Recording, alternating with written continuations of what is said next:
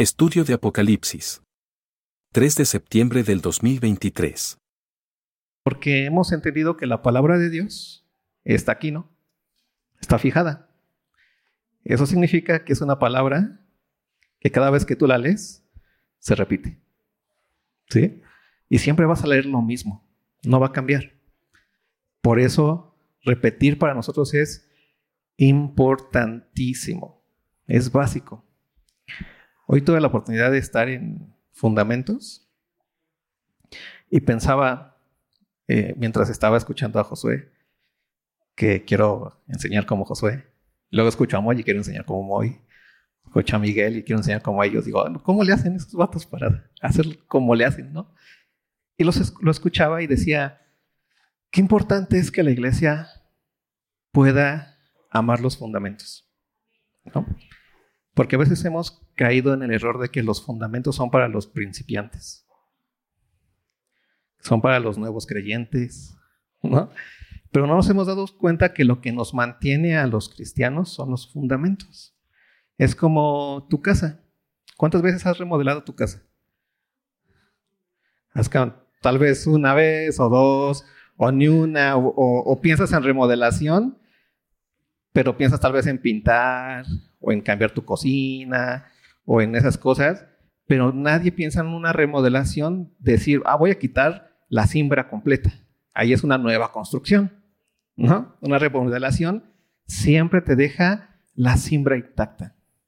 Y todo lo que tú pones encima, lo que, los cambios que hacen, están soportados por, por la cimbra. Lo más importante de tu casa son qué? Los cimientos. Hay personas que en las remodelaciones, como no saben lo que es lo más importante de su casa son los cimientos y de ahí surgen los muros y las columnas y todo eso, dicen, oye, ¿y si tiramos este muro? ¿Y qué dicen los que saben? No, ¿por qué? Es que ese es un muro de carga. Si tiras ese muro, ¿qué va a pasar? Se va a caer. Y entonces los que remodelan bien son aquellos que están conscientes de los fundamentos, de la cimbra y de, los, de las columnas que hay. Por eso, ahorita que yo estaba escuchando fundamentos, yo decía, ah, qué bendición. ¿No? Qué, qué, qué rico es escuchar la palabra de Dios, dada por Dios. Así que te animo, vente. Son son 40 minutos de fundamentos y eso si Josué no corre, son 30 minutos.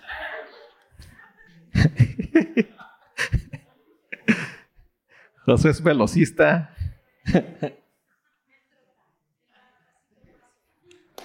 es un velocista maestro, Josué.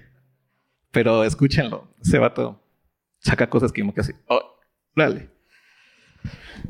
Dios es bueno, Dios está trayendo capacitando a hermanos, a ustedes, hay otros que también están en ese camino para la edificación del, del cuerpo de Cristo a través de la enseñanza. Oren por ellos. Los viernes tenemos una clase especial para ellos. Oren por esa clase. ¿Sí? Para que Dios provea de más maestros. Y a través de esos maestros haya otros maestros. Porque pues nosotros en algún momento Dios nos llamará si es que no viene el antes. Y necesitamos que, lo, que los otros, nuestros jóvenes, sigan enseñando fielmente la palabra de Dios. ¿Sí? Es importantísimo. Así que vengan a fundamentos. Les hago una invitación así de esas de, de les ruego, por favor. Así como Pablo les decía, les ruego pues por las misericordias de Dios, vengan a fundamentos. Escuchen la palabra. Vienes una vez a la semana ven. En serio, tal vez te va, tienes, quieres dormir un poquito más, aguántate el sueño un poquito más. Vente. ¿Vale? En la tarde llegas y ya en la tarde te duermes. Muy bien. ¿Oramos? Señor, te damos muchas gracias porque has sido muy bueno con nosotros. Gracias por tu iglesia. Gracias por tu palabra.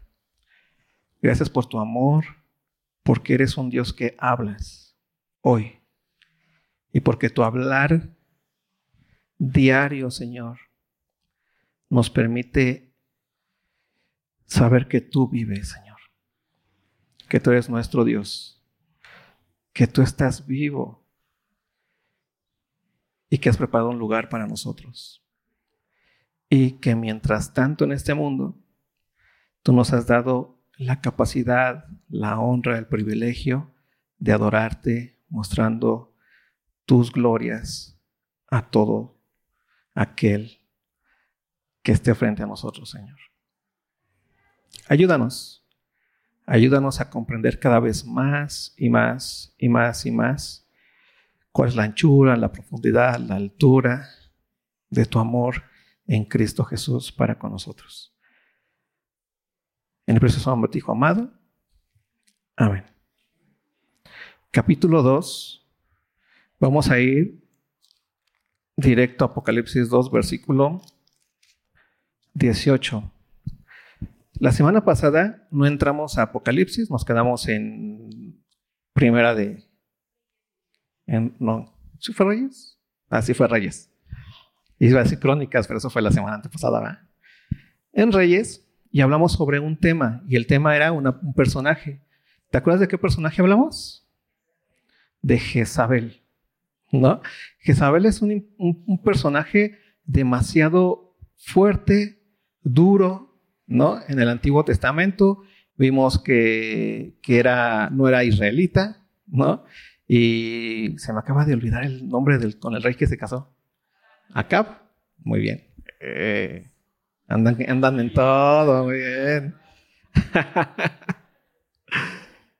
Acab decidió desobedecer a Dios casándose con quién? con Jezabel. Pero ¿cuál era el sentido de casarse con Jezabel de Acab? ¿Cuál era el carácter de Acab? El tener lo que el mundo le ofrece, ¿no? ¿Qué ocurría con esa alianza entre la princesa Jezabel y el rey de Israel? Pues que Sidón, Tiro y todos ellos, que lo que representaba Jezabel, se unían en alianza con Israel y en esa alianza había prosperidad. ¿Qué era prosperidad para ellos? pues poner, tener riquezas de uno al otro, era el tratado de libre comercio. Pero ese tratado de, libre comercio no era así como de buenos amigos. Así como que, ah, pues sí, nos unimos y ya nos unimos y cada quien hace lo suyo. No, no, no, las, hay condiciones. Y las condiciones es que tú, Israel, nos hagas presente, tú Acab nos hagas presente en Israel. ¿Y cómo hizo presente Acab en Israel a ese pueblo, erigió un altar a quién? Al Dios de ellos, que es quién? Baal. ¿Sí? Y entonces, ¿qué dijo? Pues va, no importa. Yo tengo mi Dios, ustedes tienen su Dios, pero aquí les doy chance para que su Dios también reine. Y entonces comenzó el pueblo de Israel a adorar a quién? A Baal, porque era la forma. ¿Quieres algo? Pues ya sabes que nada es gratis. Aquí, si quieres vivir bien, tienes que apoquinar, ¿no? Tienes que hacer esto y aquello.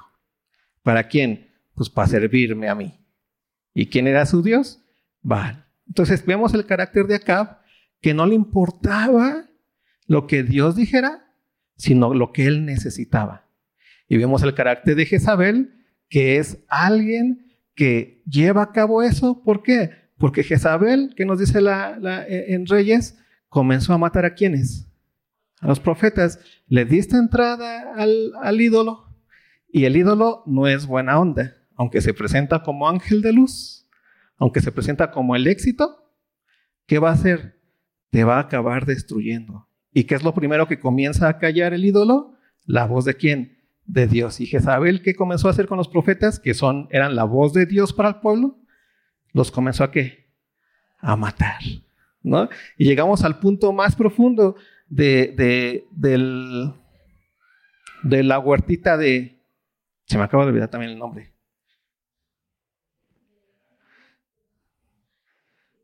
La huertita de... ¿De quién? De Nabot. ¿Te acuerdas? Ya me acordé. Ah, fallaron ahí, ¿eh? Se me había olvidado el nombre a mí. La huertita de Nabot. ¿Te acuerdas quién era Nabot? un hermano de quién? De Acabo, un israelita, al cual, al cual sus padres le habían heredado su tierrita, su huertita, ¿no? Y de repente iba caminando el buen Acab. ¿Y qué dice Acab? Él, él, siempre quiere cosas, él siempre quiere todo.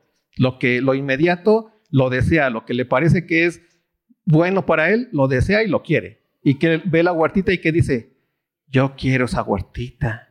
O sea, tengo todo un palacio, tengo todo un reino, pero yo quiero la huertita. ¿Te acuerdas un poquito de, de David? ¿No? Y entonces ahí está, quería la huerquita, ajá. Él quería la huerquita en lugar de la huertita. Entonces, ¿qué ocurre? Acab se presenta frente a Nabot y ¿qué le dice Acab? Mira, véndemelo, te ofrezco esto, esto y esto, te doy el dinero que quieras o te doy otra tierra en otro lado, pero dame esa tierra. Se ofreció, vino en buena onda. ¿Y qué dice Nabot a Acab? Nel, esto es mío, es mi, es mi heredad, ¿no? Pues, guárdeme Dios de que deje de lado la heredad de mis padres. O sea, me estás pidiendo algo que va en contra de Dios también. ¿no? Y entonces, ¿qué hace acá? Pues se enoja y se pone triste, se emberrincha. ¿Alguna vez has visto a alguien emberrinchado? Que quería su juguete. Y ahí está llorando. Y ahí está llorando. Porque trae un berrinche impresionante, porque quería eso y no se lo dieron. Ahí estaba acá. Y ahí vemos otra vez a Jezabel, ¿no? Que trae toda la enseñanza de su ídolo. ¿Quién es su ídolo o su Dios? Baal. Y entonces viene Jezabel y dice, ¿qué tiene mi querubín? ¿Por qué? ¿Andas trompudo quieres beso? ¿Qué quiere mi bebé? ¿No? ¿Y qué le dice? ¿Y qué le dice Acab a Jezabel? Es que yo quiero una huertita y fui bien buena onda y no me la quiso vender. ¿Y qué dice Jezabel? Ay, mi ternurita, no te preocupes. Ahorita soluciono eso. ¿Y cómo lo solucionó? Matando a quién? A Nabot. ¿Cuál es el pensamiento de Jezabel? Aquí, aquí puedes pasar por cualquiera y sobre cualquiera con el fin de obtener lo que quieres. Es un pensamiento bastante cotidiano, bastante actual. Imagínate que fuera real esta frase de nuestro benemérito de las Américas. El respeto al derecho ajeno es la paz. Pues nadie tendría lo que quiere. Imagínate que vas tú en el carrito, vas en la de baja, llevas un... y de repente te encuentras a otro que también va en la de baja y va a baja velocidad. Y tú vas ahí y ya lo alcanzaste. Dices, quítate. Él tiene su derecho de ir en la de baja a baja velocidad. Tú tienes su derecho de ir en la de baja también y aguantarte atrás porque él tiene su derecho. Pero ¿qué comienzas a pensar tú? ¿Este qué se cree? Yo traigo más prisa. Yo quiero llegar. Él por qué no quiere llegar. Yo quiero la huertita. Así que sáquese. ¿No? Y ahí le comienzas a aventar las luces, a echar el, carro encima, ¿no? Y ahí le pitas, eh, pues quítate. ¿Te das cuenta?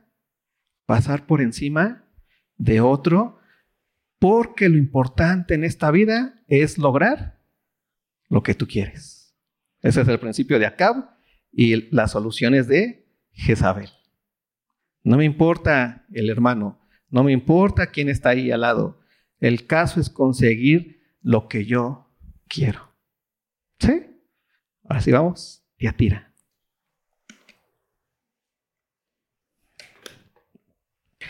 Y escribe al ángel de la iglesia en Teatira, capítulo 2, versículo 18. ¿Quién va a escribir? El Hijo de Dios se presenta como quién? Como el Hijo de Dios. Esto es impresionante ante lo que nos va a decir abajo. ¿Te acuerdas de una pregunta que Jesús le hizo a sus discípulos? Que les dice Jesús primero, ellos dicen que yo soy esto y esto y esto y aquello. ¿Ustedes quién dice que yo soy? ¿Y cuáles fueron las respuestas? ¿Te acuerdas?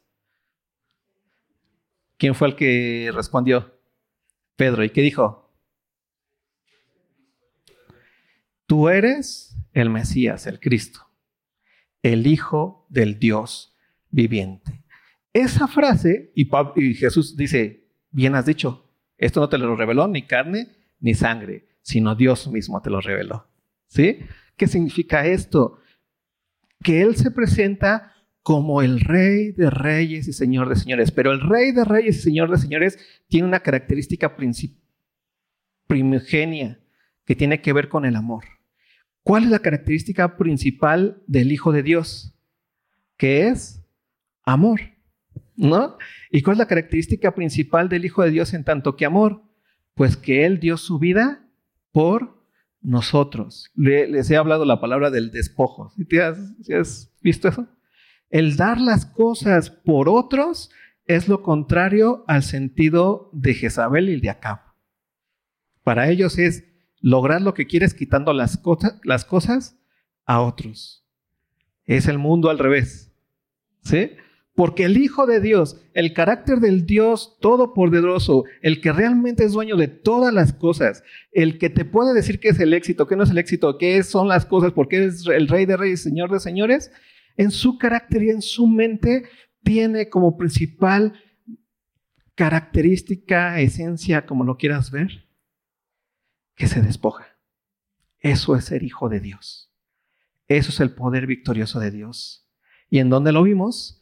En la muerte de Cristo, en la cruz del Calvario y en su resurrección. ¿En dónde se encuentra la victoria de Cristo? En su resurrección. Pero antes de su resurrección, ¿qué hay? Un despojo absoluto, una muerte, un sacrificio absoluto, una pobreza absoluta, una derrota absoluta. ¿Sí? Y Él es el Hijo de Dios. Y esa característica es la característica de Dios Todopoderoso, de aquel que es capaz, y me encantó, lo veíamos ahorita en, en fundamentos, en hebreos, menospreciar el oprobio. Esa frase de menospreciar el oprobio es la frase más impresionante y característica del cristiano, porque el cristiano exalta la riqueza y menosprecia, ¿qué hace? La pobreza, ¿no? ¿Por qué? Porque lo tiene en comparación con qué? Con una riqueza impresionante, ¿no? dice, quiere, quiere, le pone un valor a la pobreza, ¿no? Y el valor de la pobreza tiene que ver con el valor de la riqueza que tú tengas. Cuando tú menosprecias el oprobio, necesitas primero menospreciar el éxito. ¿Cuántos de aquí huyen de la pobreza? Bueno, ¿cuántos de aquí trabajan? es la, pregunta en otro sentido. ¿Cuántos de aquí trabajan? ¿Cuántos de aquí necesitan dinero para huir de la pobreza por la falta de dinero? ¿Cuántos de aquí tienen que hacer algo? Estamos huyendo a eso. ¿Por qué? Porque aunque nos, aunque pensamos que, que, que es algo bien difícil, lo que estamos haciendo es darle un valor impresionantemente duro a la pobreza. ¿no? Nos tiene, le, tenemos miedo. Porque es algo que nos puede causar muchas dificultades, ¿sí o no? Pero Dios menospreció lo propio. Menospreció la pobreza. No le dio un valor como si fuera algo como la bestia que está sobre ti, que te va a tragar. Eso es impresionante, piénsalo. y entonces Él se presenta como el Hijo de Dios, pero eso es el Hijo de Dios. No hay otra forma de ver al Hijo de Dios. Aquel que está con, sus, con los clavos en sus manos, la corona de espinas, es el cordero como inmolado, ya lo veremos. Él es el Hijo de Dios. No hay de otra manera de, de, verlo. Y ahí se encuentra su poder, ahí se encuentra su potencia, ahí se encuentra su victoria. En la derrota. Que para el mundo es que feo que seas así. Pero que para Dios es la locura de Dios. Es más sabia que la sabiduría humana. La debilidad de Dios es más fuerte que la fuerza humana. Y entonces Él se presenta así. Ve lo que sigue diciendo. El que tiene ojos como llama de fuego. Y me gusta mucho esto porque Él tiene ojos como llama de fuego. Y cuando, ¿qué pasa con, con las llamas de fuego? ¿Cuántos de ustedes les gustan las llamas de fuego? Si tú te acercas a las llamas de fuego, los que tienen, los, ¿cómo se les dice? Piro, ¿qué? Piromaníacos. ¿Cuántos de ustedes abrazan llamas de fuego? ¿Por qué? ¿Qué hay? ¿Qué hace el fuego? Quema. ¿Qué más hace el fuego? ¿Qué más hace el fuego en sentido positivo ahora? Crea calor, crea que luz, es algo que se impone, ¿no? Y si tú pones, si tú pones un metal al fuego, ¿qué hace? Lo derrite. Pero si tú no te acercas tanto, ¿qué hace? Te da calorcito. O si hay fuego ahí, da luz. ¿Vale? Jesús tiene ojos como llama de fuego. ¿Para qué sirven los ojos? ¿Qué significa esto? Que Él escudriña todas las cosas como llama de fuego, que su vista es llama de fuego, que aquello que no es, ¿qué hace en sus ojos? Los destruye. Y aquello que es, ¿qué hace sus ojos en sentido positivo a las llamas de fuego? Da calor, alumbra como antorcha en el camino. Estamos hablando de la sabiduría absoluta de Cristo al decirnos quién es Él. Esa sabiduría de lo que habla también la Biblia cuando dice que la palabra de Dios es viva y eficaz y es más cortante que toda espada de dos filos y que penetra. ¿Qué va a hacer sus ojos como llama de fuego frente a nuestras ideas, frente a lo que pensamos que así debe de ser la vida? ¿Qué va a hacer cuando su llama de fuego voltea hacia nosotros? Destruye lo que es vano y deja lo permanente. ¿Sí? Nos da luz, nos alumbra para caminar en lugar oscuro. Pero otra vez, aquí se está presentando como aquel que es el Hijo de Dios y es el Mesías, y lo que él dice y lo que él hizo es el carácter de Dios completamente, es su corazón. Que Dios menosprecia la pobreza es algo impresionante porque entiende que la riqueza no está aquí, está en dónde? En otro lado. Ve lo que sigue diciendo y después dice, y pies semejantes al bronce bruñido. Dice esto, el bronce bruñido tiene que ver con una mezcla que era la más fuerte en aquellos tiempos. Era como el acero que hoy conocemos, o no sé ya si haya otro más fuerte que el acero, pero era como el, el metal más fuerte, más confiable.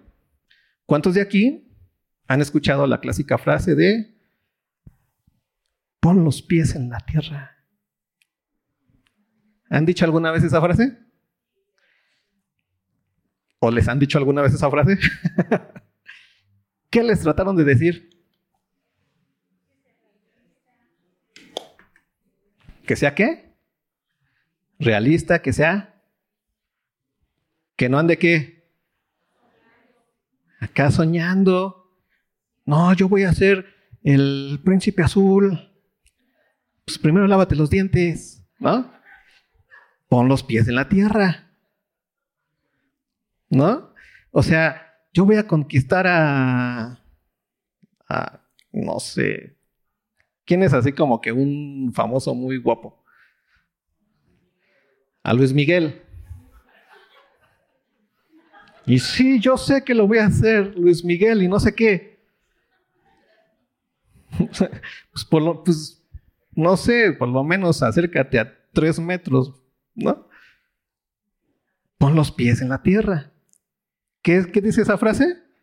Es un deja de estar soñando en cosas que no van a ocurrir. Y cuando nos dice aquí que Jesús es aquel que tiene los pies semejanza al al bronce bruñido, es aquel que pisa bien en la realidad. Es el que tiene puestos los pies bien puestos en la tierra. El que sabe lo que es esto que nosotros vivimos todos los días. Porque no sé si te ha pasado que muchas veces piensas que Jesús no sabe muy bien. No sé, como que yo siento que no me entiende Dios. Como que, o sea, sí está chido todas tus ondas, Dios, pero yo tengo que comer. Tengo que pagar Netflix. O sea, no, o sea, no me entiendes lo que quiero. Y otra vez se vuelve a poner, a posicionar Jesús como el Dios que es la sabiduría absoluta y que sabe absolutamente todo de esta realidad. Él no te viene a contar nada. Al contrario, Él es el lugar, esa roca firme en la cual más te vale estar bien atento para que tú puedas tener una buena vida aquí. Y te voy a después te voy a decir qué es esa buena vida aquí.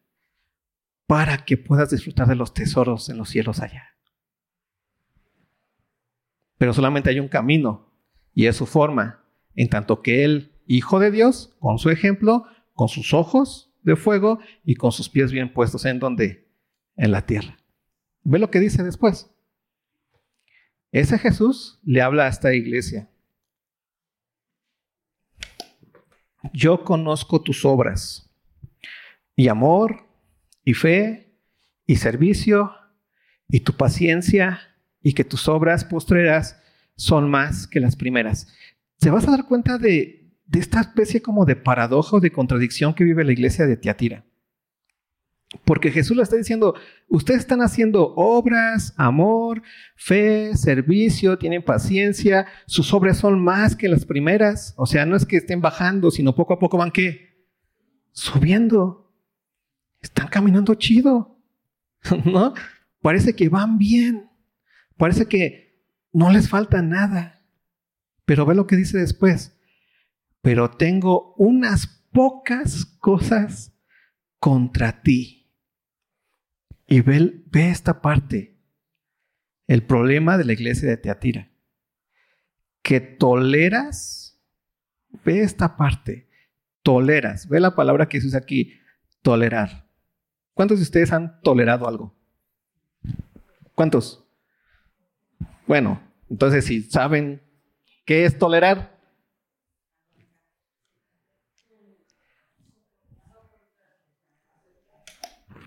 ¿Con qué fin? ¿Para qué toleras? Para que no me corran. Ese es el fin más, más básico de la tolerancia. No tener problemas con quién. Con el otro. Tolero que ese jefe sea un, ¿cómo decirlo?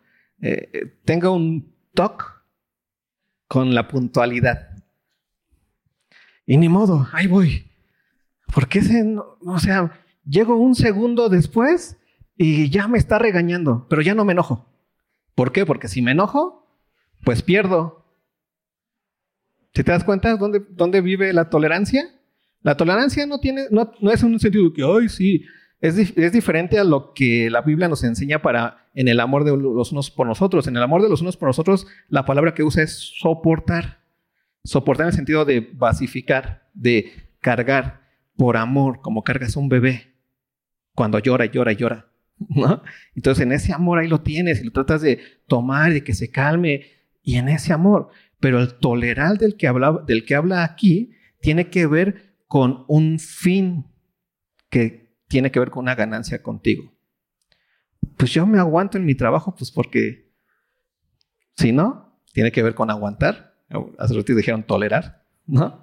Porque si lo saco, si, me, si digo algo, me van a qué? A sacar. Y si me sacan, me quedo sin dinero. Bueno, sin trabajo, sin dinero. Y si me quedo sin dinero, me empobrezco. Entonces, mejor, ¿qué hago? Aguanto, pero tiene un fin. Nadie tolera nada más porque sí. Siempre lo hacen con interés. ¿Sí? Así de sencillo. ¿Por qué? Porque si no toleras y no quieres tolerar, ¿cómo te vuelves? Qué intolerable eres. Simplemente te vuelves alguien que no le haces caso a nadie, pero sabes que no vas a obtener nada de ahí. ¿Sí? Así de, de sencillo. Y ve cuál es el problema entonces de esta iglesia de Tiatira. Que por interés, ¿qué está haciendo? Está tolerando a esa mujer Jezabel. Y aquí da un simbolismo, Pablo, para hablar acerca de esta palabra que está tolerando esta iglesia por interés. Porque quieren algo de este mundo. Y ni modo, sí está chido, vivo mi cristianismo chido, pero también tolero esta parte porque si no, tal vez me lo quiten lo que ya tengo aquí que me, y me siento cómodo. Y entonces la palabra de Jezabel dice a esta, a esta mujer Jezabel que se dice profetiza, enseñe y seduzca a mis siervos a fornicar y a comer cosas sacrificadas a los ídolos. O sea, tienen ahí una voz ¿no? Que habla de parte de Dios. Y esa voz que habla de parte de Dios es claramente puesto y es claramente, e, es muy clara en el sentido de que te enseña cosas que van contra Dios mismo. Pero que esta iglesia no, no para, la tolera como si la iglesia tuviera la capacidad de jugar en los dos lados, ¿no? ¿Te acuerdas de Jezabel cuál era el problema de Acab? Pues bueno, vamos a tolerar a los dioses, al Baal acá en Israel, pues para tener el comercio, estar tranquilos, que no haya guerras, que haya productividad, que nos lleguen las sedas que aquí no hay y que nosotros les mandemos lo que acumulamos y eso cree riquezas, ¿no? Tratados de libre comercio. Entonces lo toleran una, eh, eh, un pueblo como Israel que sabía que no había dioses más que el Dios, el Rey de Reyes, ¿qué hizo? Toleró altares en su, en su territorio. ¿Por qué? Porque tenían un interés. Porque si quitaban esos altares, había guerra. Y nos íbamos a empobrecer. Y ya no íbamos a poder comer McDonald's.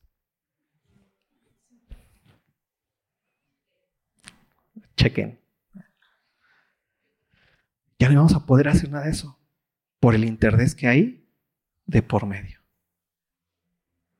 Algo bueno me da desde mi inmediatez, por eso tolero. Y lo que está pasando con Jezabel, con este símbolo dentro de la iglesia de Teatira, es eso. Yo voy a tolerar una voz dentro de la iglesia que esté enseñando cómo adorar, ídolos, que esté mostrando a otro Dios que no es el Dios, el Rey de Reyes, Señor de Señores, y que esté llevado entonces, porque pensamos que, que no pasa nada, pero sí pasa, esté llevando a los, a los hijos, ¿no? A cometer fornicación y a, comer, y a comer cosas sacrificadas a los ídolos. Porque se comienza a hacer fácil ¿Te acuerdas otra vez cuál era la doctrina de Balaam? ¿Cuál era? Yo quiero quedar bien acá, tener el éxito que el mundo te dice y tener el éxito que Dios te dice. Se puede, según Balaam, esa es la doctrina, esa es su, tesis. Y llevó a cabo su experimentación, ¿no? Se puso rejego con Dios. Dios cambia de parecer Primero le dice que no, luego le dice que sí, luego Dios le vuelve a decir que no, y entonces Balaam, ¿sí es Balaam? Balaam se enoja cuando la burra ya no quiere caminar. ¿Te acuerdas? Primero no le pareció mal que Dios cambiara de parecer. Primero le dijo que no, luego le dice que sí. Entonces, ay, no, sí, ya lo convencí. y después Dios vuelve a decir que no, dices, no, no, Dios, tú ya dijiste eso y vamos allá. Yo mantén tu palabra y yo mantengo la mía y logramos los dos lo que queremos. Ser exitosos acá, tener las riquezas que requiero en este mundo y ser exitoso en dónde? En tu, en tu templo, Señor. Seguiré siendo profeta de ti. Y está pasando lo mismo con la iglesia de Teatira. Y Dios dice, tengo esa cosa contra ti. Porque aquí no caben dos señores. Aquí si tú quieres tener un éxito allá, tienes que hacerlo a la manera de Jezabel. Y tienes que pasar por encima de tus hermanos. ¿Qué es pasar por encima de tus hermanos? Dejar de, dejar de dar la vida para su edificación. Tienes que dejarlos morir de hambre espiritual. ¿Para qué? Para que puedas tener lo que lo material te promete. Jezabel, ¿quieres la huertita de Nabot? Hay que matar a Nabot. ¿Quieres el éxito de allá? Tienes que dejar de tener tiempo acá. Por eso Jesús, y en esta parte es algo completamente, parece que hasta cae mal. O sea, Señor, ¿por qué eres tan fanático? Hay que ser tolerantes. O sea, ¿por qué me pides cosas tan raras? O sea, tan de fanático. ¿Cómo que amar a mi enemigo? ¿Eso quién lo hace? ¿Cómo que ser fiel hasta la muerte. ¿Eso quién lo hace? Eso es de pobres. O sea, ya estamos en el siglo XX, XXI. Estamos más abajo, ya estamos más todavía. Ya estamos en el siglo XXI. O sea, ya sal del oscurantismo, ya vivimos en tolerancia, ya podemos estar bien en la iglesia y estar bien allá afuera y no nos damos cuenta que la iglesia se comienza a se comienza a transformar en una mano más de la psicología. Y entonces usamos a la iglesia para tener una paz emocional. Por eso es bien fácil dejar de venir a la iglesia. Porque ya comienzas a escuchar pues a tus motivadores, es pues, lo mismo, los dos me dicen, vayan al éxito, Dios los ama tanto, lo importante es que tú entiendas que Dios te ama. Y allá afuera, ¿qué te dicen? Lo importante es que tú entiendas que tú te amas a mí, ti mismo primero. Es lo mismo, si quieres sentirte amado nada más. Pero la iglesia no te va a decir eso. Dios te va a decir, tienes que imitarme a mí. ¿Quieres caminar en la iglesia realmente? Tienes que despojarte de ella. Porque el Hijo de Dios tiene estas características. Y el amor dentro de la iglesia es un despojo real. No un despojo de, ay, es que me cae mal, voy a despojar tantito de, él, de, de mí, voy a decirle, hola. Eso mismo lo haces allá en tu trabajo. El despojo es un despojo material. Entonces, un despojo de cuánto voy a edificar en el cuerpo de Cristo. Y cuando tú edificas en el cuerpo de Cristo, no puedes estar trabajando los cimientos del mundo y los cimientos de la iglesia al mismo tiempo. No puedes. ¿Cuántos de aquí pueden estar en este momento en su casa? ¿Qué estás haciendo? ¿Perdiendo tiempo tal vez? ¿O invirtiendo tiempo tal vez? Aquí. Pero es necesario que estés aquí para no estar allá. Y que no estés aquí para estar donde allá. Y ve hacia dónde lo lleva este, e, este e, e, dice versículo 21, y le he dado tiempo para que se arrepienta, pero no quiere arrepentirse de su fornicación. ¿De qué está hablando? De la voz del mundo que a través de Jezabel ha entrado en la iglesia. Esa voz del mundo que no solamente ha entrado en la iglesia, como la lucha que tú tienes allá afuera, sino que está parada en el micrófono. Y está parada en el ambiente. Y está parada en todos lados y está enseñando a quienes, a los siervos, a los hijos de Dios. ¿A qué? ¿A glorificar a Dios? No. ¿A fornicar con quién? Con el ídolo. ¿Qué significa fornicar con el ídolo? Lo mismo que hizo Balaam, pensar y querer quedar bien allá y querer quedar bien acá. Y le he dado tiempo para que se arrepienta, pero no quiere arrepentirse de su fornicación.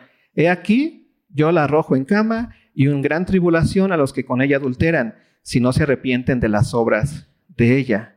Y a sus hijos heriré de muerte, y todas las iglesias sabrán que yo soy el que escudriña la mente y el corazón, y os daré a cada uno según vuestras obras. Ya, ya llegaremos a esta parte más adelante, pero las consecuencias de la predicación del mundo y de la palabra del mundo nunca es bondad y, bueno.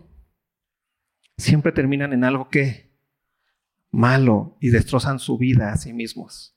Y ahí es donde se encuentra el les voy a dar lo que tanto están sembrando. Si siembras para la carne, vas a cosechar que muerte y destrucción. Estás allá y quieres ser exitoso, vas a cosechar muerte y destrucción. Es así de sencillo y el mundo va a cosechar muerte y destrucción y lo vamos a ver y tú vas a darte cuenta de cómo está el mundo. Y aunque nada más nos fijamos en los que en los que son top, en los 50 más ricos, ¿sabes cuántos millones de personas hay en el mundo? Y ahí está la muerte y destrucción. Y aunque nada más nos ponemos, hoy sí, yo quiero ser como Elon Musk, ¿cómo se llama? ¿Ese vato? No, yo voy a ser como no se me ocurren otros como Slim, que ya estoy viejito con esos, o como Zuckerberg. No, sí, con ellos yo. Ve la muerte y destrucción. Solamente asómate a una colonia. Camina por una colonia y ve la muerte y destrucción que hay ahí alrededor. Y ellos viven bajo los conceptos de Jezabel. Esos conceptos que pensamos que nosotros son los mejores y que esta iglesia toleró, que dejó que se hablara en, en la iglesia. El éxito del mundo no tiene nada que ver con el éxito de Dios. Versículo 24. Pero a ustedes y a los demás que están en Tiatira y a cuantos no tienen esa doctrina. ¿Te das cuenta cómo es una doctrina y todo tiene que ver con enseñanza? Con lo que escuchas. Hubieras llegado a fundamentos. Hablaron hoy de la fe. La importancia de escuchar para la fe. Y no sabes cuánto necesitamos transformar el concepto de fe real, bíblico, en nuestra cabecita, porque ha sido cooptado por el mundo y le ha dado otra dimensión. Y ha puesto a la fe al servicio de quién? De Balaam, del mundo. Nosotros necesitamos entender perfectamente que la fe es la escucha completa de quién? De la doctrina del Dios poderoso, del Hijo de Dios, que tiene ojos de fuego y pies de qué? De bronce bruñido en esta tierra, en esta realidad. Y ve lo que sigue diciendo. Pero a vosotros y a los demás que están en Tiatira, a cuantos no tienen esta doctrina y no han conocido lo, lo que ellos llaman las profundidades de Satanás, yo os digo, no os impondré otra carga. Y me encanta esto porque esta es lo más la forma, la expresión, esta frase de eh, lo que ellos, las profundidades de Satanás, es la frase en donde te deja ver perfecto la raíz del pecado en su gran en su gran expresión. ¿Te acuerdas cuál es la raíz del pecado? Pensar que sabes qué. Y si piensas que sabes más que Dios, piensas que el Satanás no te hace nada. Si Dios te hace los mandados, Satanás te hace el triple, mijo. Y así vive esta doctrina. Ah, Satanás, ah, Sé que Dice, no, creo en Dios, tampoco en Satanás. Aquí En el infierno no hay. Y, eh, porque soy capaz de conocer las profundidades de Satanás y conozco las profundidades de Satanás, conozco lo que tiene y soy capaz de moverlo desde adentro. Yo soy el rey. Y así vive el mundo. Piensa que puede hacer lo que quiera, con el bien y con el mal. Piensa que puede quitar el mal. Piensa que puede imponer el bien. Piensa que puede llamar bien al mal y mal al bien. ¿Te das cuenta de la locura? Y ve lo que termina diciendo. Yo les digo a ustedes que no están bajo esa doctrina, sino bajo la doctrina de quién? De mi Señor. ¿Y quiénes son los que están bajo la doctrina de mi Señor? ¿Cuál es el, ejemplo perfecto que nos ha dado en estas iglesias? Esmirna. ¿Te acuerdas de Esmirna? ¿Qué le dijo Dios a Esmirna? ¿Qué, qué cosas tenía contra Esmirna? Ninguna. Al contrario, que le dijo, ¿sabes qué? Va a venir Satanás contra ti, pero no temas. ¿Sabes qué? Van a venir, vas a ser fiel hasta la muerte. Te van a matar, pero no temas. Y era una iglesia que caminó fiel. Dice, piensas que eres pobre y andas como pobre, pero ¿qué le dijo Jesús a esa iglesia? Pero eres rica. ¿Y esa iglesia qué hizo? dependió completamente de esa palabra. ¿De quién? Del Hijo de Dios con ojos de fuego y con pies de qué? De bronce bruñido. Y caminó en este mundo en esa realidad absoluta, saber quién era. Y que a pesar que el mundo los viera como los peores, como los perdedores, como los, los horribles, ¿qué dijo Dios? Tú eres hermosa. Porque me llevas en ejemplo ahí. Me, eh, a través de ti ven quién soy yo. Ven en dónde se encuentra el poder real. Ven quién es Dios, el Rey de Reyes y Señor de Señores. Entonces les dice a esta iglesia, no os impondré otra carga, pero lo que tenéis, retenerlo hasta que yo venga. ¿Te das cuenta? Sé fiel hasta la muerte. Y se le está diciendo lo mismo, pero con otras palabras, a tú que no te has obligado ante eso, que estás caminando en esa pobreza, Sé fiel hasta la muerte. Reténlo. ¿Hasta dónde? Hasta que yo venga. Luego ve el versículo 26. Al que venciere y guardare mis obras. Esto está hermoso. Al que venciere tiene que ver con esta lucha ¿no? que hay con el no tomar en cuenta la voz del mundo, sino con tomar en cuenta la voz de Dios. Pero ¿cómo es que tú te das cuenta que llevas a cabo o que tomas en cuenta la voz de Dios porque guardas sus obras. ¿Qué es guardar sus obras? Es que guardas la obra de Dios, la que hizo en la cruz, amando a quién? A su enemigo, y tú eres capaz de qué? De replicarlo. Eso es guardar su obra. Eso es hacer manifiesta su obra. Y eres capaz de guardar su obra, de amar su obra, de decir, Señor, el despojo es tu obra. Y esta la guardo y la, y la tengo conmigo y la muestro a mi alrededor. Pero es que te vas a empobrecer si terminas como Cristo. Pues es que ahí está mi riqueza. Porque Cristo fue qué? Exaltado hasta lo sumo. Y nosotros hemos sido exaltados juntamente con quién? Con Él en los lugares celestiales en Cristo Jesús. Por eso hemos vencido y somos capaces de guardar su obra. Y ve lo que termina diciendo. Al que venciere y guardare mis obras hasta el fin, yo le daré la autoridad sobre las naciones y la regirá con vara de hierro y serán quebradas como vaso de alfarero, como yo también la he recibido de mi Padre. Y le daré la estrella de la mañana. El que tiene oído, oiga lo que el Espíritu dice a las iglesias. Y me encanta. ¿Por qué? Porque en este mundo, aunque parezca que no, el reino de los cielos ha sido puesto. ¿En quién? En la iglesia. Y nosotros somos esa columna y ese baluarte de la verdad. Y nosotros cuando hablamos y profetizamos, entiendo la profecía de manera correcta, hablar las palabras de Dios de parte de Dios a este mundo, les decimos lo que ellos son y lo que tienen que hacer, que es que Dios manda a todo hombre en todo lugar que que se arrepienta, que crea. Y tú llegas con esa autoridad porque Cristo ya resucitó, porque es el reino de Dios, porque tenemos la autoridad sobre todas las nociones que te quieren decir, no, pues la, vida significa pues, pasarla bien aquí y ahora en este momento. El Evangelio no es de tila.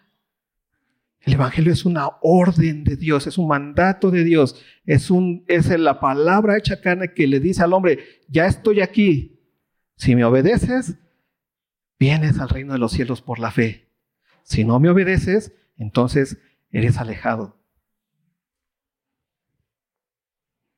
Y ese es el poder que tenemos sobre todas las naciones como iglesia. Nosotros sabemos lo que ha pasado, lo que está aconteciendo y lo que pasará. ¿Y qué es lo que pasará en el futuro? Cristo viene y va a gobernar completamente a todo aquel que ha creído en Él. Por eso es importante que, nosotros guardemos perfectamente la doctrina de Cristo. Porque ¿qué le estaba pasando a Tiatira? Estaba tolerando. ¿Pero por qué toleraba? Por el miedo. Por el miedo a la realidad del sufrimiento, de no tener aquello que mientras toleras, lo obtienes y te da comodidad en este mundo.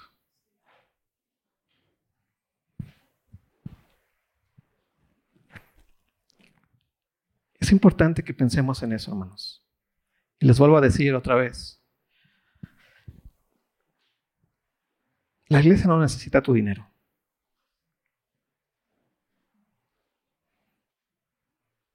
Y de repente parece hasta contradictorio, ¿no? Porque parece que sí necesita el dinero, pero no. La iglesia no, necesita tu dinero si ese dinero tuyo lo usas o usas a la iglesia simplemente como para lavar tu dinero. Ese que estás teniendo del tolerar la vida en Balaam, y lo vienes a lavar aquí. Pero tu vida está en donde? Allá. La iglesia, ¿qué requiere?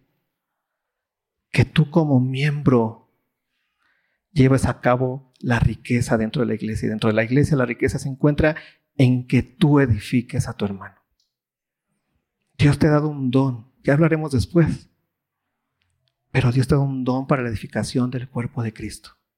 Y cuando tú edificas a tu hermano, tienes que decidir o servir allá o servir acá. No se trata otra vez de que dejes el trabajo y esas cosas. Se trata de que comiences a aprender a que le das más tiempo. Comiences a entender cuál es tu proyecto de vida. ¿Tu proyecto con los tesoros de este mundo o tu proyecto con los tesoros en el cielo? Y entonces ahí, en donde esté vuestro tesoro, ¿qué dice? Ahí estará nuestro corazón. Pero hay que recordar que si estás aquí, no vas a tener lo que allá te da. Pero si estás acá, no vas a tener lo que allá, lo que acá Dios te da. No pienses que puedes vivir con la doctrina de Jezabel. No pienses que puedes vivir con la doctrina de Balaam, ni con la de los Nicolaitas que es la misma. La de Jezabel es más horrible porque ella literalmente no le importa pasar por la vida de alguien para obtener lo que quiere. Por eso te animo otra vez, no, no quieras dejar morir a tu hermano de la edificación espiritual que Dios te ha puesto a ti para él, simplemente por querer obtener lo que el mundo te ofrece. Otra vez, aquí no se necesita tu dinero. ¿Qué se necesita? La edificación para la iglesia de Cristo. Necesita tu tiempo. Se, requiere esfuerzo. ¿Qué vas a hacer? Señor, gracias porque en ti tenemos gozo, porque en ti tenemos luz absoluta y tenemos una claridad perfecta de las cosas que son tuyas, cosas que no, que no se menosprecian, Señor. Gracias por tus ojos de fuego. Gracias por tus pies de bronce bruñido que nos ponen en la realidad y que nos invitan, Señor, a ser fieles hasta la muerte. Que nos invitan, Señor, a no tolerar por interés voces que solamente enseñan lo que el reino de las tinieblas ofrece, Señor. Ayúdanos a que, como Pablo lo dice, podamos sufrir tu evangelio. Y parece raro pedirte esto, Señor, pero lo necesitamos. Necesitamos que tu palabra abunde en abundancia, esté en abundancia en nosotros.